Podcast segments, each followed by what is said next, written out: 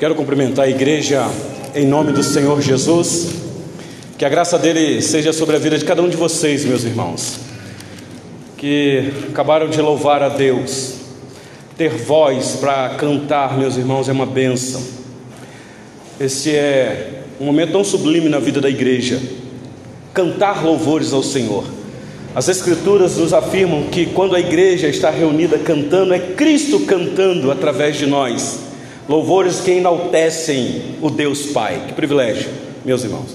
Nesse momento, como o querido presbítero João Paulo anunciou, é o momento da exposição das Escrituras. Também é momento de adoração. Todo o ato da liturgia convergiu para este momento, para ouvirmos pelas Escrituras o que Deus tem a falar aos nossos corações. Então, por gentileza, mesmo assentados, eu os convido a abrir palavra do nosso Deus na carta aos Hebreus, capítulo 5.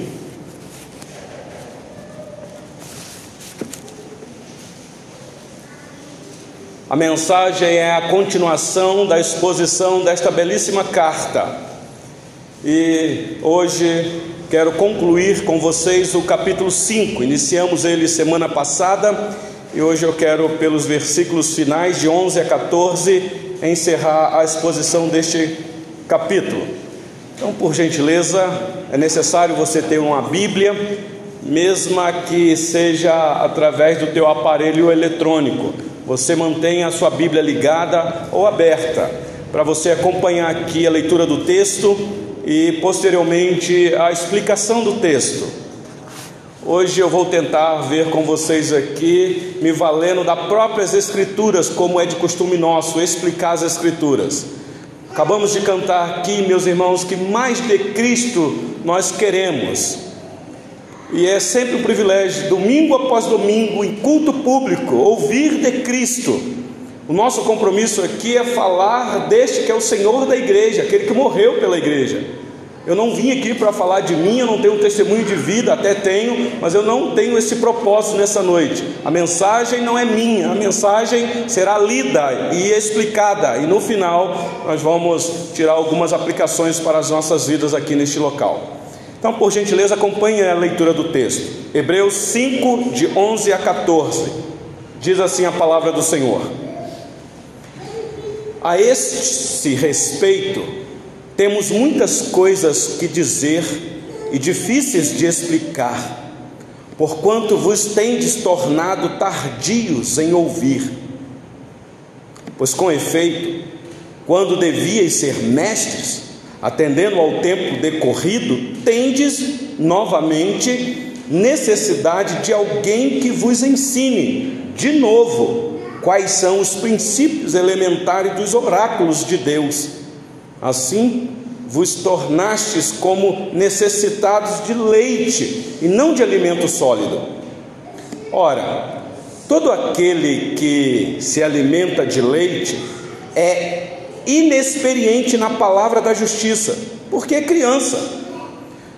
Mas o alimento sólido é para os adultos, para aqueles que, pela prática, têm as suas faculdades exercitadas para discernir não somente o bem, mas também o mal. Até aqui a leitura da palavra do nosso Deus. Meus irmãos, alguém já fez a crítica, e eu penso que procede, de que na nossa nação, a nação brasileira, o número de evangélicos tem crescido assustadoramente, mas o conhecimento deste Deus pelas Escrituras tem sido bem raso. Alguém já fez a crítica dizendo que nós estamos vivendo na era do analfabetismo cristão, porque Bíblia nós temos acesso com muita facilidade. Bíblia de várias traduções, Bíblias de estudo para tudo quanto é gosto, meus queridos irmãos. Contudo, nós temos presenciado a falta de conhecimento em muitos daqueles que professam a fé em Cristo Jesus. E eu não estou falando dos neófitos, dos novos na fé. Eu estou falando de crentes que se dizem maduros, já tem um tempo de igreja e que aparentemente não cresceu é triste, meus irmãos, mas me parece que a crítica procede. Hoje eu quero tentar ver com vocês o que o autor traz aqui de uma exortação tão séria para os nossos irmãos lá no primeiro século. O tema da mensagem é exatamente esta, meus irmãos: uma exortação à maturidade espiritual. Se você já prestou atenção na leitura do texto, é isso que o autor está chamando a atenção. É uma mensagem exortativa, ele quer chamar a atenção dos seus leitores. Com esse sermão, meus irmãos, eu quero iniciar com vocês aqui uma série de sermões que irão até o capítulo 6, o versículo 12. Serão quatro sermões, com o de hoje o quinto que nós iremos, aliás, quatro com esse de hoje, que nós iremos expor aqui com os irmãos, se Deus assim nos permitir. Hoje, capítulo 5, de 11 a 14. Semana que vem, se o Senhor Deus nos permitir, capítulo 6, de 1 a 3. Depois, capítulo 6, de 4 a 8. E capítulo 6, de 9 a 12. Por quê, meus irmãos? Aqui neste bloco, o autor vai intensificar o que ele quer dizer. Por isso que já no finalzinho do capítulo 5 ele dá essa exortação, porque o que vai vir no capítulo 6 precisa de maturidade espiritual para entender, porque senão você não vai entender. E eu penso que o capítulo 6 da carta aos Hebreus é um dos textos mais difíceis de explicar no Novo Testamento. Há muitas discussões o que significa o capítulo 6, especialmente de 4 a 8. Se o Senhor Deus nos permitir, nós vamos chegar lá. Tem alguns queridos irmãos que já estão aí na agenda de quando estiver próximo ao capítulo 6, versículo 4 a 8, querem vir a participar do culto para ouvir a explicação. Então eu já peço à igreja novamente que ore por nós, para que o Senhor nos dê sabedoria para tentar, meus irmãos, é ir pelo caminho menos complicado da interpretação do texto, para que o Espírito Santo nos guie num entendimento que seja menos complicado. Mas hoje eu quero ver com vocês então esta exortação. E este texto, meus irmãos, é uma exortação para que nós, como cristãos, aqueles que professaram a fé no Senhor Jesus, que tomamos uma decisão pelo Senhor Jesus, possamos progredir progredir no conhecimento da fé que nós temos no nosso Salvador. É uma exortação para não ficarmos estagnados nos fundamentos elementares da nossa fé. Existe um caminho de crescimento, existe mais para aprendermos, como nós acabamos de cantar aqui. É um desejo nosso de querer mais de Cristo. Porque existem, meus irmãos, é uma fonte inesgotável conhecer Cristo. Então é uma exortação para que possamos crescer e progredir. É uma mensagem contra o acomodismo ou acomodação. É uma mensagem contra o contentar-se com o básico, de ficar na mesmice. Sempre podemos, meus irmãos, aprender um pouco mais. E o texto que nós acabamos de ler vai tratar exatamente da suficiência de Cristo em relação àqueles rituais e cerimônias lá do Antigo Testamento que eu tenho falado aqui para vocês. Tudo no Antigo Testamento, antes da vinda do Senhor Jesus, apontava para a realidade de Cristo quando ele viesse. O judeu deveria entender isso. Então, na verdade, um cristão é um judeu consumado. O judaísmo deveria entender isso. Mas o que é que aconteceu, meus irmãos? Os judeus não entenderam e não aceitaram esta mensagem e não receberam como tal. Ele veio para os seus, mas os seus não deram a guarida para ele. Mas a todos quantos creem nele, temos aí então a bênção de sermos. Eh, chamados filhos de Deus, meus irmãos, aos que creem nele. Então, olha para o texto que nós vamos tentar aqui analisar o que o autor desta carta, que nós não sabemos quem é, quer nos dizer nesta noite. Versículo 11, por gentileza, olha aí para o texto. A esse respeito, temos muitas coisas que dizer e difíceis de explicar Bom, quem esteve aqui na mensagem anterior deve lembrar que capítulo 5, de 1 a 10, foi aquela apresentação, ainda que sucinta, do sacerdócio de Cristo, que é de uma ordem diferente que era acostumado dentro da nação de Israel. Os sacerdotes, sacerdotes dentro da nação de Israel era de uma ordem bem clara para os judeus. Vinha de uma tribo específica, a tribo de Levi.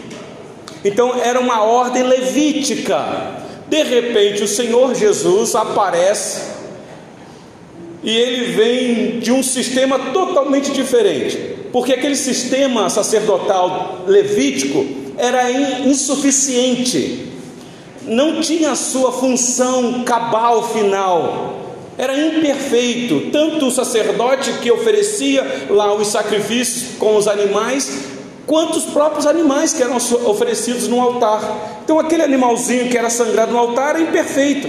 O sacerdote que oferecia o sacrifício era imperfeito. O povo que oferecia a oferta, tudo eram imperfeitos. Mas de repente agora chegou alguém que é perfeito, como sacerdote, e não só como sacerdote, mas sendo ele mesmo o próprio sacrifício perfeito. O judeu deveria entender isso e não entendeu. O autor está explicando, está dizendo: olha, esse Jesus que vocês abraçaram a fé, não é de uma ordem levítica, até porque ele não é da tribo de Levi, ele é da tribo de Judá. E ele vai complicar a mente dos seus leitores, porque ele vai dizer: esse Jesus é filho de Davi, porque havia uma promessa que ele haveria de sentar no trono de Davi para reinar para sempre rei. Até aí tudo bem. Mas ele apresenta agora o mesmo Senhor Jesus, que é rei como sacerdote. Isso na mente do judeu não, não era. Porque a lei dizia que não podia ser assim. Um sacerdote não podia ser rei e um rei não podia ser sacerdote. Não sei se vocês lembram do rei Uzias. Quando o sacerdote demorou, ele mesmo quis oferecer um sacrifício. E o que é que aconteceu com ele? Recebeu uma lepra, e por consequência daquela lepra, a degradação veio até a sua morte. Então, dentro da nação de Israel, quem era sacerdote só podia realizar aquele serviço espiritual, e o rei realizava um outro tipo de serviço. Só que agora o Senhor Jesus é apresentado, meus irmãos, como rei e sacerdote. Por isso é que o autor, eh, eh, quando ele diz assim, a esse respeito, a esse respeito, é o que está aí no versículo 10. Dá uma olhadinha no versículo 10. Falando do Senhor Jesus, tendo sido nomeado por Deus sumo sacerdote segundo a ordem de Melquisedeque. É um nome até difícil de falar se você não é, é, gravar ele direitinho aí. Então grava esse nome, Melquisedeque, porque depois o autor vai explicar mais sobre essa figura misteriosa, lá no capítulo 7. Mas aqui o autor sabe que o que ele vai falar é difícil. É difícil, é complicado precisa de alguém maduro na fé, precisa de alguém atencioso, não pode ser alguém distraído, tem que fixar a atenção. Meus irmãos, o ministério sacerdotal do Senhor Jesus, após a ordem de, de Melquisedeque, de fato era difícil de explicar por causa desta ordem que era diferenciada, segundo a ordem de Melquisedeque. Quem era Melquisedeque? A Bíblia não explica quem é Melquisedeque muito. Só temos dois textos nas Escrituras explicando sobre essa figura. Um, o nosso querido irmão leu aqui no Salmo 110, está lá no versículo 4. E a outra referência é Gênesis 14, mas uma passagem bem sucinta. Nós não sabemos quem é essa pessoa, nós não sabemos quem, quem são os pais dessa pessoa, quando essa pessoa morreu, como essa pessoa morreu, a Bíblia não fala nada disso. É um ser misterioso que aparece, que para mim não é um ser misterioso no sentido de não ser humano. Foi uma pessoa humana, uma figura histórica, mas a Bíblia não quis dar detalhes. De repente o autor diz: o Jesus que vocês abraçaram a fé é de uma ordem que vem segundo a ordem de Melquisedeque, diferenciada. Vocês precisam aprender isso. Mas ele vai dizer: Mas a esse respeito, eu queria muito falar para vocês, muito mais coisas, talvez explicar um pouco mais sobre eh, essa figura misteriosa. Mas ele diz aí no versículo 11: Eu não posso fazer isso porquanto vos tendes tornado tardios em ouvir. Meus irmãos, a Bíblia, escuta isso daqui não é um conjunto de livros muito fácil de entender mesmo, não é. Ledo engano quem pensa que pegando as escrituras para ler ela o ano todo, porque você quer chegar num dado momento e dizer eu li a Bíblia toda durante o ano, que você vai entender, porque quem já leu a Bíblia toda sabe que tem passagens difíceis de entender. As pessoas começam muito bem no início do ano, Gênesis, Êxodo, e vai, e vai. Quando chega no livro de Números, ah, eu vou pular esse negócio aqui porque eu não estou entendendo nada. Então a Bíblia é difícil mesmo de entender. O apóstolo Pedro, não sei se esse texto está aí, meu irmão Neto, escrevendo sobre os escritos de Paulo, deixa eu ver se está aí, está lá. Ele diz assim: Por essa razão, pois, amados, esperando essas coisas, empenhados por ser desachado por ele em paz, sem mácula e irrepreensíveis, e tende por salvação a longanimidade do nosso Senhor, como igualmente o nosso amado irmão Paulo vos escreveu, segundo a sabedoria que lhe foi dada. Pedro está dizendo que Paulo recebeu uma sabedoria tamanha que ele diz que ao falar acerca desses assuntos, como de fato costuma fazer em todas as suas epístolas, nas quais há certas coisas difíceis de entender. Meus irmãos, se o apóstolo Pedro, inspirado, escreve acerca dos escritos de Paulo, que há certas coisas difíceis de entender, imagina nós. Talvez ele está falando aqui de um assunto muito delicado doutrinariamente.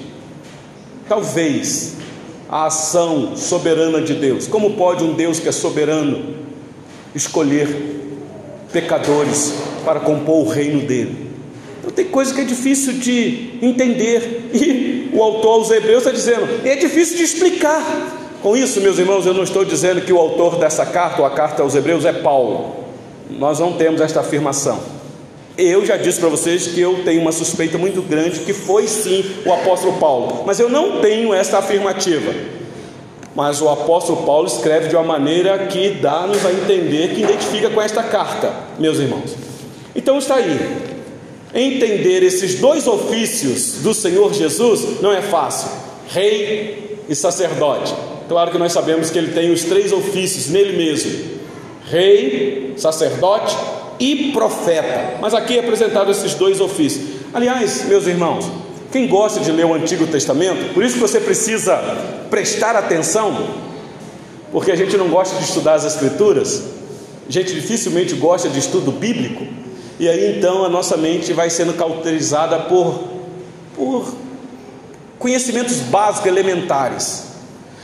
Zacarias capítulo 6, versículo 12 e 13, afirma sobre o Messias quando ele viesse, que ele teria esses dois ofícios, ele seria rei e sacerdote. Então o judeu deveria saber disso, que quando o Messias chegasse, seja lá quem fosse ele, nele estaria esses dois ofícios, de uma ordem diferente, porque não poderia ser da ordem levítica. Então, me parece que conhecer a Deus na pessoa de Cristo é o que o Senhor Jesus disse naquela oração sacerdotal dele, é a essência da vida eterna. Ah, conhecer a Ti, ó Pai, é a essência da vida eterna e a Jesus Cristo a quem o Senhor enviaste. Então, conhecer o Senhor Jesus é a essência da vida eterna. Depende, meus irmãos, a nossa vida eterna. O autor desta carta aos Hebreus está estimulando seus leitores, dizendo: Olha, vocês precisam deixar esta letargia e crescer. Olha comigo o capítulo 6, versículo 1, por gentileza. Hebreus 6, 1. Ele diz assim: Por isso, pondo de parte os princípios elementares da doutrina de Cristo, deixemos-nos levar para o que é perfeito ele vai explicar isso com mais detalhe. Está dizendo, meus irmãos, existem os princípios elementares da fé no Senhor Jesus, mas existe um alvo para atingirmos, que é a perfeição. Então é para lá que nós caminhamos. Nós não podemos ficar só no beabá. Não. Mas eles aqui se tornaram tardios em ouvir. A palavra tardio aqui é, eles estavam numa indolência numa fraqueza, num desânimo. Eles não queriam, eles não se preocupavam com isso. Estava bom, já sabemos que Ele é o nosso Salvador, mas o perigo aqui, meus irmãos, é o perigo da falsa doutrina, porque o contexto desta carta é a apostasia que estava eminente a todos eles a perseguição, a luta que eles estavam enfrentando. E se eles não tivessem um conhecimento claro de quem o Senhor Jesus é, eles iriam abandonar o Senhor Jesus, como muitos já haviam abandonado. Não é assim que acontece até nos dias de hoje? Dá uma olhadinha, meus irmãos, para aqueles que se diziam cristãos e depois abandonaram a fé. Todos eles com conhecimento raso de quem é o Senhor Jesus. Você que está aqui nessa noite sabe disso. Se você tem um conhecimento claro, conciso de quem o Senhor Jesus é, você até tenta ir embora. Você até fica desanimado. Você fala, ah, estou cansado, mas você não consegue. Alguma coisa lá dentro te puxa, te segura. E o que é isso, meus irmãos? Versículo 12, capítulo 5 de Hebreus, olha aí comigo. Depois dele dizer então que os irmãos não podiam suportar o que ele tinha mais para falar, ele diz assim: Pois com efeito, quando devia ser mestres, entendendo ao tempo decorrente, decorrido, tendes novamente necessidade de alguém que vos ensine de novo quais são os princípios elementares dos oráculos de Deus Aqui o agravante, meus irmãos, é que esses queridos irmãos estavam perdendo o conhecimento dos princípios elementares dos oráculos de Deus, o que era básico. E aí eles estavam se tornando presas fáceis para abandonar a fé por causa das aflições. E aí ele diz no finalzinho: Assim vos tornastes como necessitados de leite e não de alimento sólido. Não há problema nenhum de você tomar leite. Eu disse pela manhã aqui hoje na escola dominical que eu tomo leite. Qual o problema de tomar leite? Leite é nutritivo, meus irmãos. O contraste aqui é criança que só tem que tomar leite. Um adulto ficar só tomando leite, leite toda a vida, se ele não comer uma carne, eu ia falar carne de porco, né? Mas talvez tenha um judeu nos ouvindo. Você comer uma carne saudável, você se alimentar, comida sólida. O contraste aqui é: a criança bebe leite e você também bebe, mas a criança bebe leite e não pode comer uma comida mais sólida, mas você pode. Pensa uma mãe que faz uma feijoada suculenta e tem um bebezinho no colo e ela come e põe na boca da criança, põe, põe, coitada dessa criança. Mas pensa, a mãe ficar só se alimentando do leitinho, só aquele leitinho que é. Até no grupo da igreja aí alguém doou um leite lá, que é para sustentar o bebezinho. Não dá, meus irmãos. O contraste aqui é este, é o... só que aqui não é alimento físico, material, é alimento espiritual que o autor está dizendo. Olha comigo o versículo 13.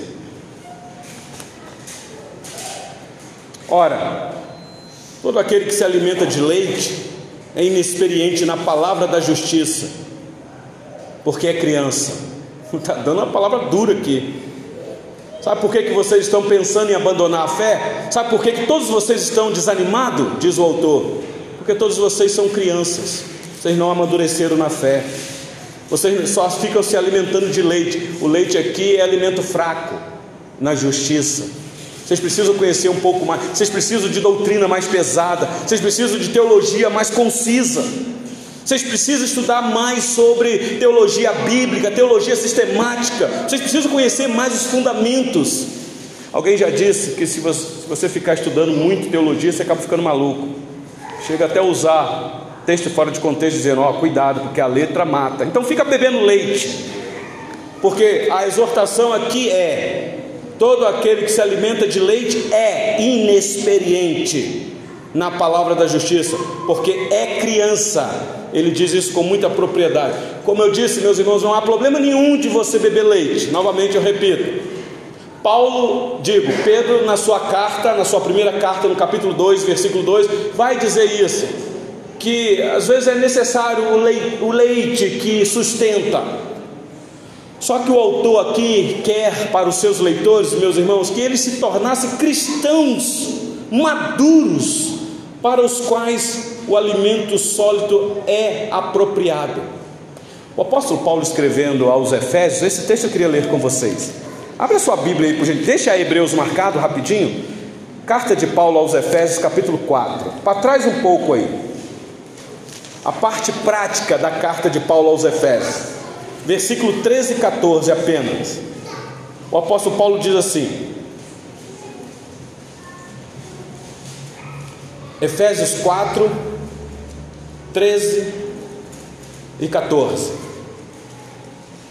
até que todos cheguemos à unidade da fé e do pleno conhecimento do Filho de Deus, à perfeita varonilidade, à medida da estatura da plenitude de Cristo. Por que tudo isso, Paulo? Para que não mais sejamos como meninos agitados de um lado para outro e levados ao redor por todo o vento de doutrina, pela artimanha dos homens, pela astúcia com que induzem ao erro. O que o apóstolo Paulo está nos informando aqui é que existe um perigo, meus irmãos, de nós não crescermos na graça e no conhecimento do Senhor Jesus. Precisamos crescer nesse conhecimento porque a falsa doutrina está aí fora. E uma pessoa que não se preocupa em querer conhecer mais de Cristo é presa fácil. É uma presa fácil. Ela vai ser levada.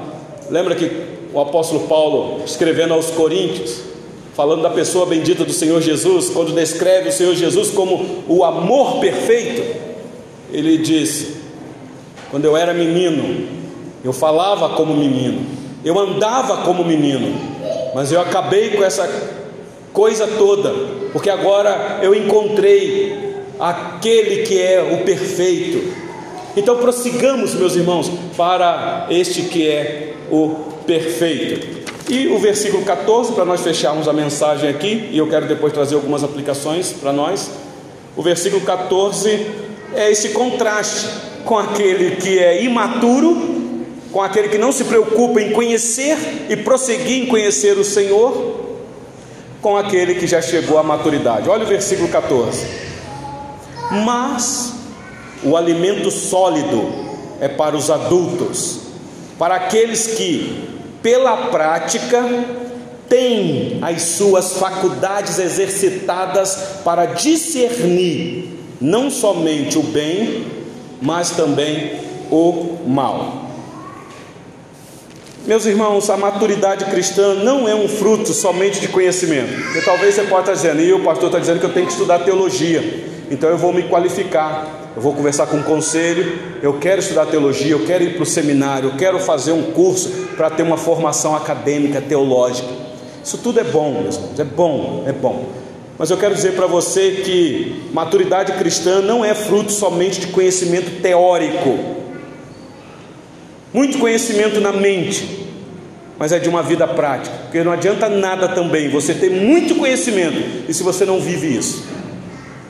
Eis aí a crítica para os jovens que têm descoberto a teologia reformada, que se dedicam, que se esmeram, que ouvem bons teólogos reformados e vão adquirindo conhecimento, adquirindo, adquirindo, adquirindo, mas não tem vida prática. O crente maduro, meus irmãos, me parece que não é somente aquele que sabe muito. O apóstolo Paulo, escrevendo aos Coríntios, capítulo 8, finalzinho do versículo 16, diz que o saber ensoberbece, mas o amor edifica. Conhecimento, como eu disse, é uma benção, precisamos conhecer, devemos crescer no conhecimento. Mas, meus irmãos, só boa teologia não basta, não basta.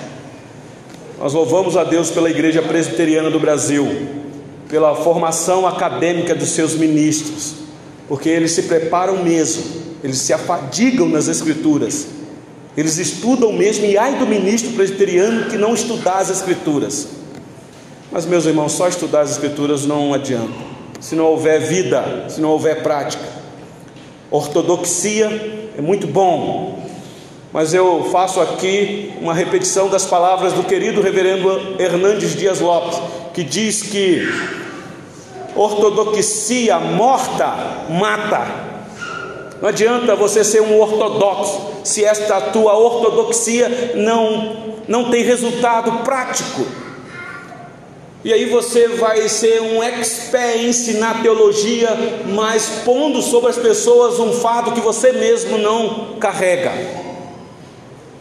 E eu quero então concluir esta mensagem, meus irmãos, para nós aqui neste local. Eu sempre termino a mensagem fazendo perguntas.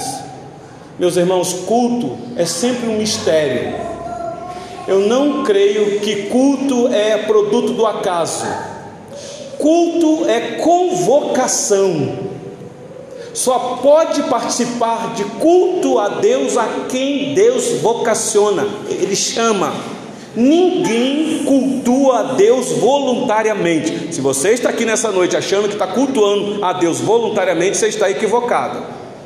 Porque culto é uma convocação solene, santa, sagrada. Então, todos nós que estamos aqui nesta noite temos um grande privilégio, como nosso irmão disse na liturgia. Deus nos escolheu para esta noite, para ouvir da exortação da palavra dele. Então, a pergunta que eu faço, meus irmãos, é: o que isso aqui tem a ver com a gente hoje? Qual é o grau de conhecimento que nós temos, meus irmãos, acerca do nosso amado e eterno Salvador, o Senhor Jesus? Será que de fato nós já conhecemos o nosso Salvador? Se conhecemos, qual é a prática de vida em amor a Ele? E eu vou dizer uma coisa para vocês: quando chegar no capítulo 7, eu vou explicar com mais detalhe. Eu disse para vocês que hoje na internet há um, um duelo sobre a questão de dízimo, especialmente de um grupo que não querem mais congregar. Aliás, eles até congregam, mas congregam anonimamente. Não querem mais estar debaixo de uma autoridade eclesiástica, não querem estar dentro de uma instituição, porque se decepcionaram com a instituição. Até porque se entrar dentro de uma instituição, ah, vou ter que dar o meu dízimo. E o meu dízimo sempre é para encher o bolso do pastor. É, tem pastores por aí que só querem o dízimo para encher o bolso, nós sabemos que tem. Mas conheça um pouquinho mais da igreja presbiteriana para você entender qual é o valor que essa igreja dá sobre as, as arrecadações nesta igreja. E nós não fazemos isso, meus irmãos, por uma questão aleatória, nós fazemos isso por amor àquele que nos salvou. Por que é que eu digo isso? Porque Melquisedeque, que é um tipo de Cristo, e se o Senhor Jesus é da ordem de Melquisedeque, a pergunta que nós fazemos é: por que é que Abraão teve que dar dízimo? Alguém vai dizer, ele deu porque ele quis. Porque Melquisedeque não pediu, e é verdade, mas Melquisedeque não rejeitou. E mais, Abraão não deu porque quis, não. Abraão estava debaixo da orientação do Deus que chamou Abraão. Aquela vitória gloriosa que Abraão teve naquela guerra sangrenta, foi Deus que concedeu a vitória a Abraão. Leia o texto. E de tudo, diz Gênesis 14, deu Abraão. Com isso eu estou dizendo que você tem que dar o seu tudo. O dízimo é você dar tudo, não é isso mesmo. O que eu estou dizendo é que existe uma prática regulada na nossa igreja. Aí por que os 10%? Porque isso era uma prática dentro do judaísmo da tribo de Levi, é verdade. Nós apenas regulamos, mas 10% não é lei. Tem gente que dá 20%, tem gente que dá 50%, tem gente que dá 5%. Não é lei, meus irmãos, é apenas uma norma. Mas não venha me dizer que não é uma prática bíblica. Quando chegar no capítulo 7, eu vou explicar um pouquinho mais isso. Então, qual é o grau de conhecimento que você tem de Cristo? Nós queremos as bênçãos daquele que vem segundo a ordem de Melquisedeque, mas nós não queremos obedecer os mandatos dele.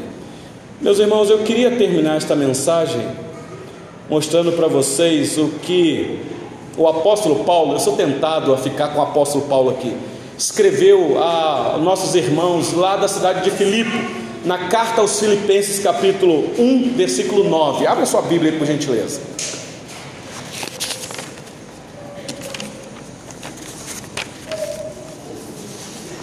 Diz assim a palavra do Senhor.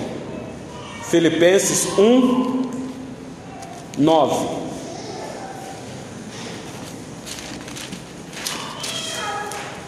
Eu vou ler até o 11.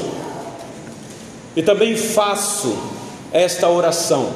Acharam, meus irmãos? Que o vosso amor aumente mais e mais em pleno conhecimento de toda a percepção, para aprovardes as coisas excelentes e serdes sinceros e inculpáveis para o dia de Cristo, dia com letra maiúscula aí, cheios do fruto de justiça, o qual é mediante Jesus Cristo, para a glória e louvor de Deus.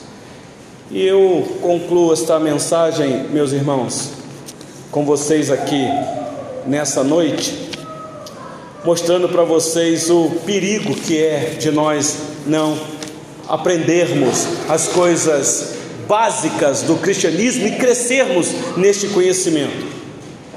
Esta igreja, eu louvo a Deus pela vida dessa igreja, porque nós estamos num projeto de crescimento nessa igreja e é visível, meus irmãos. Talvez a pandemia ajudou. O evento da internet facilitou para aqueles que tiveram que ficar em casa e descobriram a fé reformada, especialmente a igreja presbiteriana. Muitos chegaram para a nossa igreja, nós ficamos felizes com isso. Mas, meus irmãos, o que podemos fazer para crescer mais? O que é que nós devemos fazer? Nós não temos medo do crescimento, aliás, nós precisamos crescer, meus irmãos, para não ficarmos estagnados. Eu não sou adepto daquele que nós temos boa teologia, não estamos preocupados com crescimento. Aqui nós estamos preocupados com teologia certa. Meus irmãos, teologia certa produz crescimento. Cresce, vai crescer. Então precisamos ser maduros na fé. Guarda isso aí no teu coração.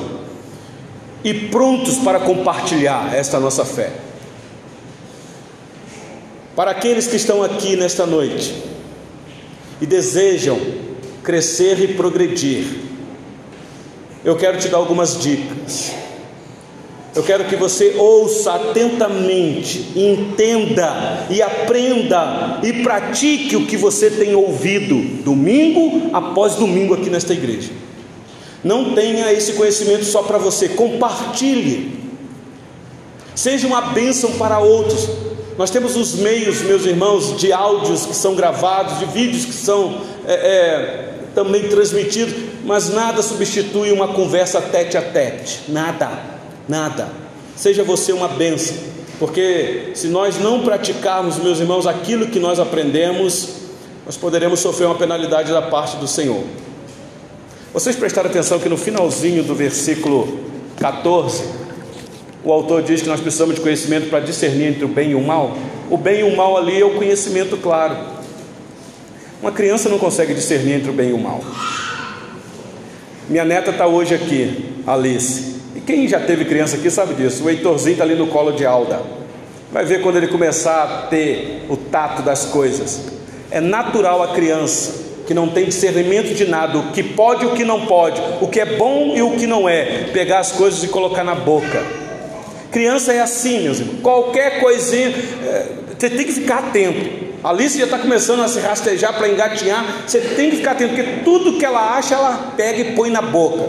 E lá em casa nós temos cachorro. E coloca lá a comidinha do cachorro. Se a gente não tomar cuidado, a criança vai lá e pega a ração do cachorro, ela acha que aquilo é comida. O autor está dizendo: você tem que crescer, porque se você ficar como criança, você vai engolir qualquer coisa vai vir uma mensagem pela internet, você vai achar que aquilo é de Deus e vai comer aquilo. Como disse o reverendo Hernandes é, Augustus Nicodemos, você come aquela isca sem ver que tem um anzol por detrás. E aí você come a isca, a chumbada, a linha e a vara toda. Então, meus irmãos, nós precisamos amadurecer. Nós estamos vivendo um tempo tão difícil. Por isso é necessário você ter uma Bíblia aberta para acompanhar o que o pastor disse. Esta preparação, meus irmãos, é para você ouvir o que vai vir no capítulo 6. O capítulo 6, não sei se o presbítero João Paulo lembra, uma vez na escola dominical, tem quase dois anos isso, presbítero, eu, eu, eu guardei. O senhor me fez uma pergunta sobre Hebreus capítulo 6. E eu disse para o presbítero: Eu não posso te explicar agora, porque é difícil de explicar.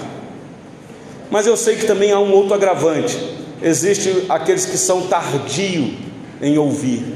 Então a minha oração vai ser: Senhor, guarda os irmãos dessa igreja para que semana que vem, se o Senhor nos permitir, possam ter ouvidos para ouvir o que vai vir pela frente, porque o texto é difícil de explicar e é difícil de ouvir também. Então que Deus nos guarde, meus irmãos, neste meio de tantas informações equivocadas sobre o reino do nosso Deus. Com isso, eu não estou dizendo que nós somos os únicos certos. O que eu estou dizendo é que nós zelamos em procurar aprender da verdade pelas Escrituras. Podemos nos equivocar em muitas coisas, mas nós procuramos, meus irmãos, ser fiel àquilo que as Escrituras nos apresentam.